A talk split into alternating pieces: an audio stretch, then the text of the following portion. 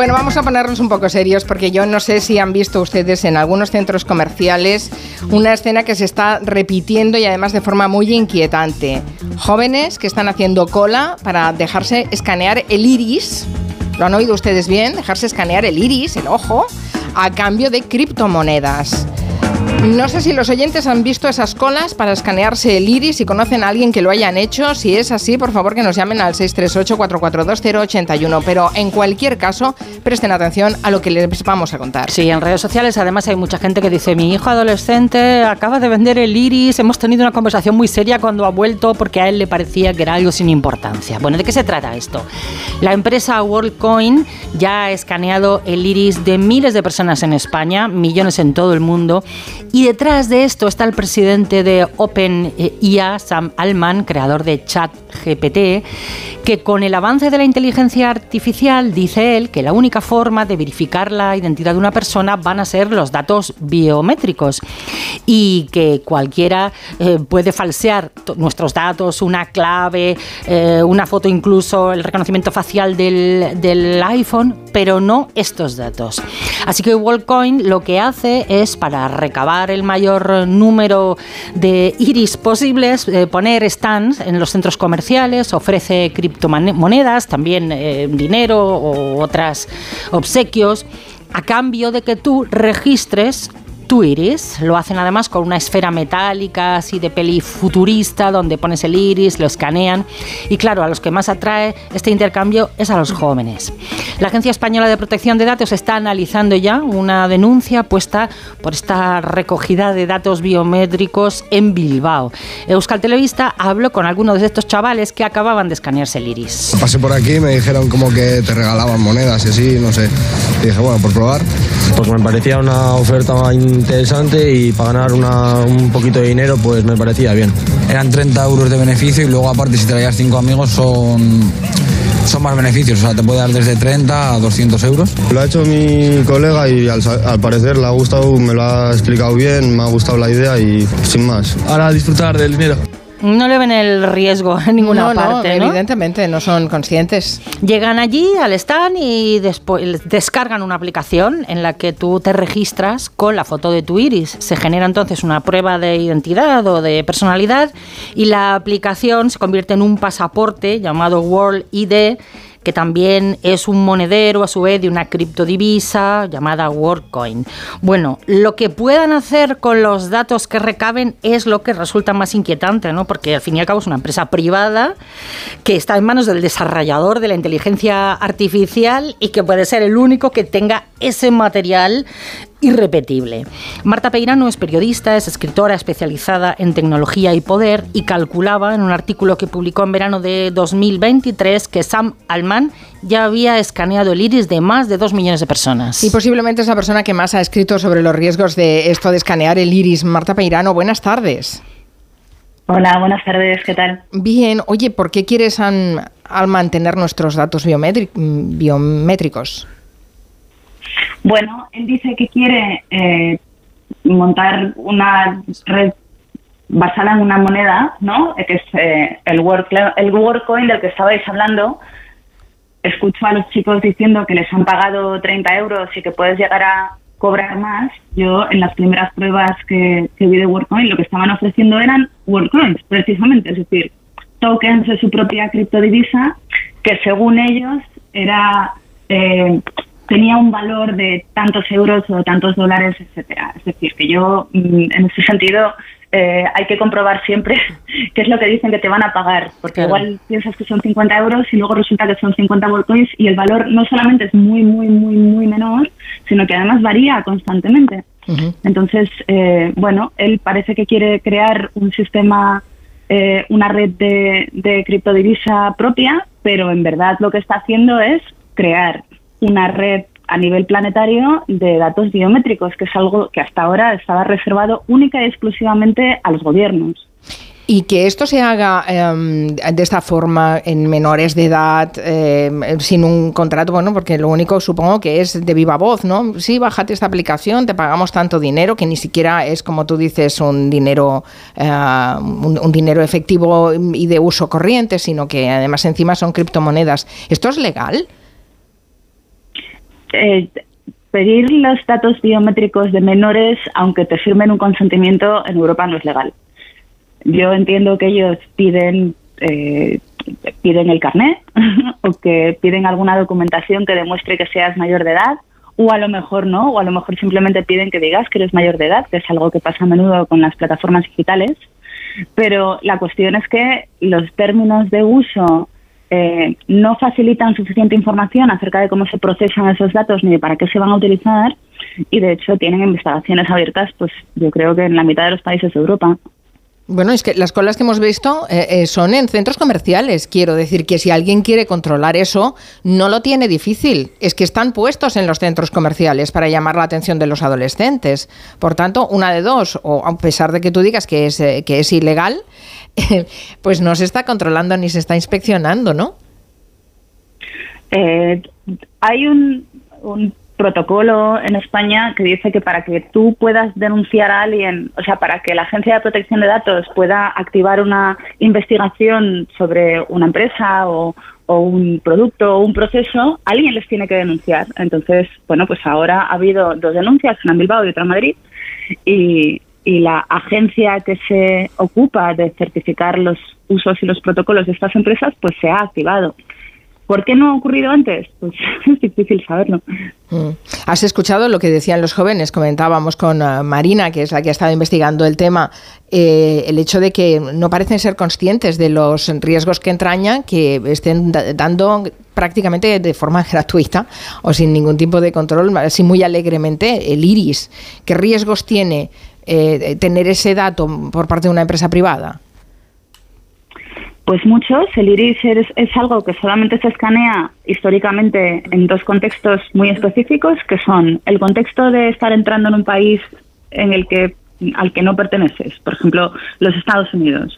Eh, y, bueno, pues que te hagan un seguimiento por si pasa, pasa algo o haces algo, ¿no? Entonces renuncias a los derechos que normalmente tienes en tu país, donde no te escanean el iris, eh, porque estás entrando en un país ajeno. Y entonces el contrato que tú tienes con ese país es que te dejas escanear el iris, ¿no?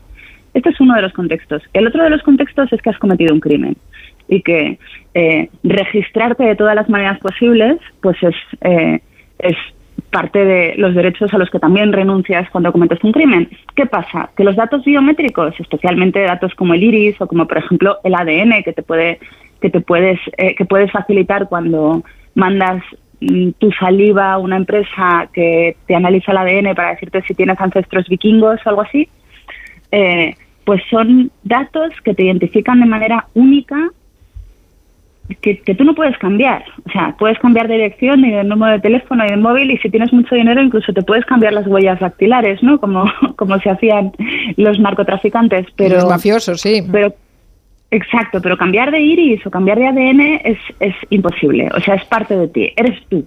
Te identifica de forma única. Y el iris concretamente, eh, al igual que la cara, tiene la particularidad de que te pueden, bueno, el ADN también, te pueden identificar sin que tú lo quieras, sin que puedas resistirte y sin que tú lo sepas. ¿Ah, sí?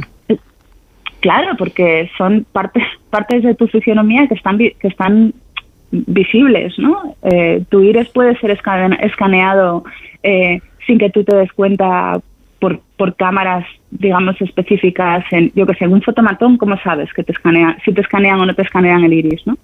Ay, me está dando un poco de miedo, qué miedo. Esto es muy inquietante. Un fotomatón te escanea el iris. Esto es un ejemplo que estoy poniendo para decir que son, Va, vale, que son tecnologías que, que según van avanzando eh, bueno, pues tienen habilidades de las que a, menudo no somos conscientes. Y entonces, si tu iris ya ha sido registrado con tu nombre por una empresa como esta, pues, eh, pues ya está registrado. Es decir, ya forma parte de una base de datos y tú no sabes a quién se le van a vender, además. Claro. O, incluso, incluso si esta empresa fuese la empresa más, eh, no sé, más seria del mundo y no se la fuera a vender a nadie nunca, si lo pues hackean. imagínate que tienen un error, exacto, que son hackeadas, que tienen un agujero de seguridad y entonces esto acaba en la dark web, donde se venden y se compran este tipo de informaciones. Bueno, pues ya no sabes cuántas empresas tiene, tienen tus datos biométricos y para qué.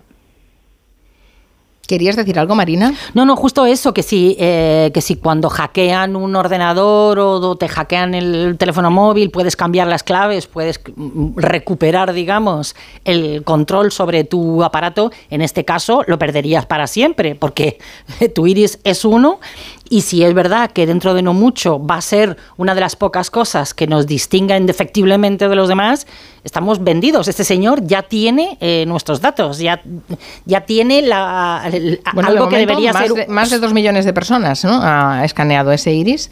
Mira, hay una cosa que me dice Pixie a través de, de Twitter, Pixie75, dice, en mi ciudad, y es verdad, yo también he visto esto, hay una tienda en la que escanean tu iris para hacer luego una obra de arte. Desde 25 euros, dice el anuncio. ¿Eso también es arriesgado? ¿Conoces Sí. estas empresas, Marta? Sí, también es arriesgado, no, ¿no? no la conozco, pero, pero parece que en lugar de cobrar tú los 25 euros, los pagas, ¿no? Sí. Y te llevas un paquete a casa. Te No, llevas un cuadro, este un cuadro de tu, de tu iris, de tu ojo. de tu iris. Bueno, no, o sea, que no sé, no sé qué decir. No sé eh, qué empresa es esta ni si esto es una práctica eh, habitual. No voy a decir que esta empresa está escaneando tu iris para vendérselo a terceros, porque probablemente sería ilegal si lo haces sin tu permiso, salvo que estés fumando, eh, estés firmando unos unos términos que no lees y donde, donde se contemplen esas posibilidades, pero en cualquier caso yo no dejaría que nadie me escaneara el iris si no tuviera un muy buen motivo, como por ejemplo pues querer entrar en un país donde es parte del, del proceso de, entrada en el aeropuerto. Por cierto, dice inteligencia artificial a través de, de- de- de, mm, Twitter también, la antigua Twitter. Escanear el iris es nuevo para los relojes que recogen todos los datos sobre tus hábitos, tu ritmo cardíaco. Esos son bases de datos que se pueden vender y quién sabe si en el futuro lo tendrá tu banco, tu aseguradora o tu jefe para darte un trabajo o un crédito. O sea, lo de los relojes estos inteligentes que te los lo saben todo de ti. También es un problema. Sí, son eh, informaciones que hasta ahora estaban muy, muy, muy protegidas, pues informaciones como los datos biométricos o los datos de salud, precisamente porque nos hacen tan vulnerables al oportunismo de empresas, de agencias, de seguros médicos. Pues imagínate si tú vives en un país donde los, los seguros médicos son todos privados y no hay seguridad social, que es el caso en muchas partes del mundo, pues la información que está registrando tu reloj junto con, no sé, otra información que haya por ahí sobre ti y que las empresas que son brokers de datos lo que hacen es recoger información de todas esas fuentes distintas, empaquetarlas y revenderlas, pues pueden hacer que tu seguro médico sea mucho más caro o que no te den un riñón si lo necesitas o que no te quieran dar un tratamiento porque has bebido demasiada Coca-Cola y tienes el colesterol alto o bueno, pues una serie de, de aspectos o que no te den un trabajo porque piensen que, eres una persona poco saludable. Eh, Inquietante lo que nos está contando Marta Peirano, una eh, periodista especializada en tecnología. Em, em, Mira, lo del iris nos puede resultar más ajeno eh, o más llamativo, pero hay otros datos biométricos más accesibles que también ponen en riesgo nuestra seguridad. Por ejemplo, esta semana también hemos sabido que un gimnasio de Santander tendrá que pagar una multa por pedir a sus usuarios la huella dactilar. Mm, El gimnasio Metropolitan se accedía antes con una pulsera magnética, pero a partir de mayo de 2021 empezaron a pedir la huella, la huella dactilar, argumentando que era para garantizar el acceso inequívoco e intransferible de cada usuario a las instalaciones, para que no le prestaras la pulserita a nadie y que entrara en tu nombre. Pues una usuaria se quejó, se negó a dar su huella y como respuesta le dieron de baja en el gimnasio, así que ella acudió a la Agencia Española de Protección de Datos, denunció, como decía Marta Peirano, que hay que hacer, eh, y ahí la Agencia de Protección de Datos establece claramente en un artículo de su reglamento que quedan prohibidos los tratamientos de datos personales que revelen datos genéticos o datos biométricos dirigidos a identificar de manera unívoca a una persona física. Así dice. Y les ha impuesto una multa de 27.000 euros. Hemos hablado con Miguel Serrano, que es vicepresidente de Facua. No es de recibo que para el simple acceso a un gimnasio nos piden datos biométricos, que además son datos que pueden tener una característica de especial protección porque no dejan de ser datos sobre nuestra anatomía física, no datos especialmente protegidos. Y y en el supuesto de que tengamos la sospecha como consumidores de que nos pueden estar pidiendo más datos personales de los que realmente son necesarios para la prestación de esos servicios, que no lo dudemos, que reclamemos, que denunciemos ante la Agencia Española de Protección de Datos. El gimnasio ahora en cuestión ha cambiado de nombre, ha pagado la multa y los usuarios acceden con un código QR. Bueno, está claro, Marta, que estamos, estamos acechados por todas partes eh, y quizá tenemos más reparos a dar nuestro DNI que, que- que a dar nuestra huella digital o otros datos biométricos que nos hacen que no nos hacen saltar tanto las alarmas. Solo había que escuchar a los chavales que mira el uno por el otro, ah, pues mira, vamos a, a que nos escaneen el, el iris. Quizá deberíamos hacer un consultorio o deberíamos, no sé, em, plantear clases en los colegios de, de concienciación de que hay cosas que no se pueden dar alegremente, ¿no, Marta? Sí, totalmente. Y me encanta que eh, saquéis el ejemplo de los gimnasios porque esto es un problema que también se detectó en Madrid en los últimos años y que es muy eh, interesante porque en la norma europea el ejemplo que da de lo que nunca se puede hacer es precisamente pedir la huella digital en el gimnasio y sin embargo pues los GoFit por ejemplo piden la huella digital Eh, hay un montón de gimnasios que son medio municipales en Madrid que piden la huella digital y que si no eh, aceptas ese protocolo para entrar a pues hacer pesas, no te dejan matricularte o te, o te cesan la matrícula. Entonces, eh, espero que todos los usuarios de estos gimnasios vayan mañana mismo a poner una denuncia a la Agencia Protectora, a la Agencia Española de Protección de Datos para acabar con, con, este, con esta situación. Un buen consejo. Denunciar siempre en estos casos. Marta Peirano, muchísimas gracias. No será la última vez que te llamemos para estos temas que seguramente van a estar en la agenda del- de, de- de prioridades de este 2024. Gracias, Marta. Un placer, hasta luego. En Onda Cero, Julia en la Onda, con Carmen Juan.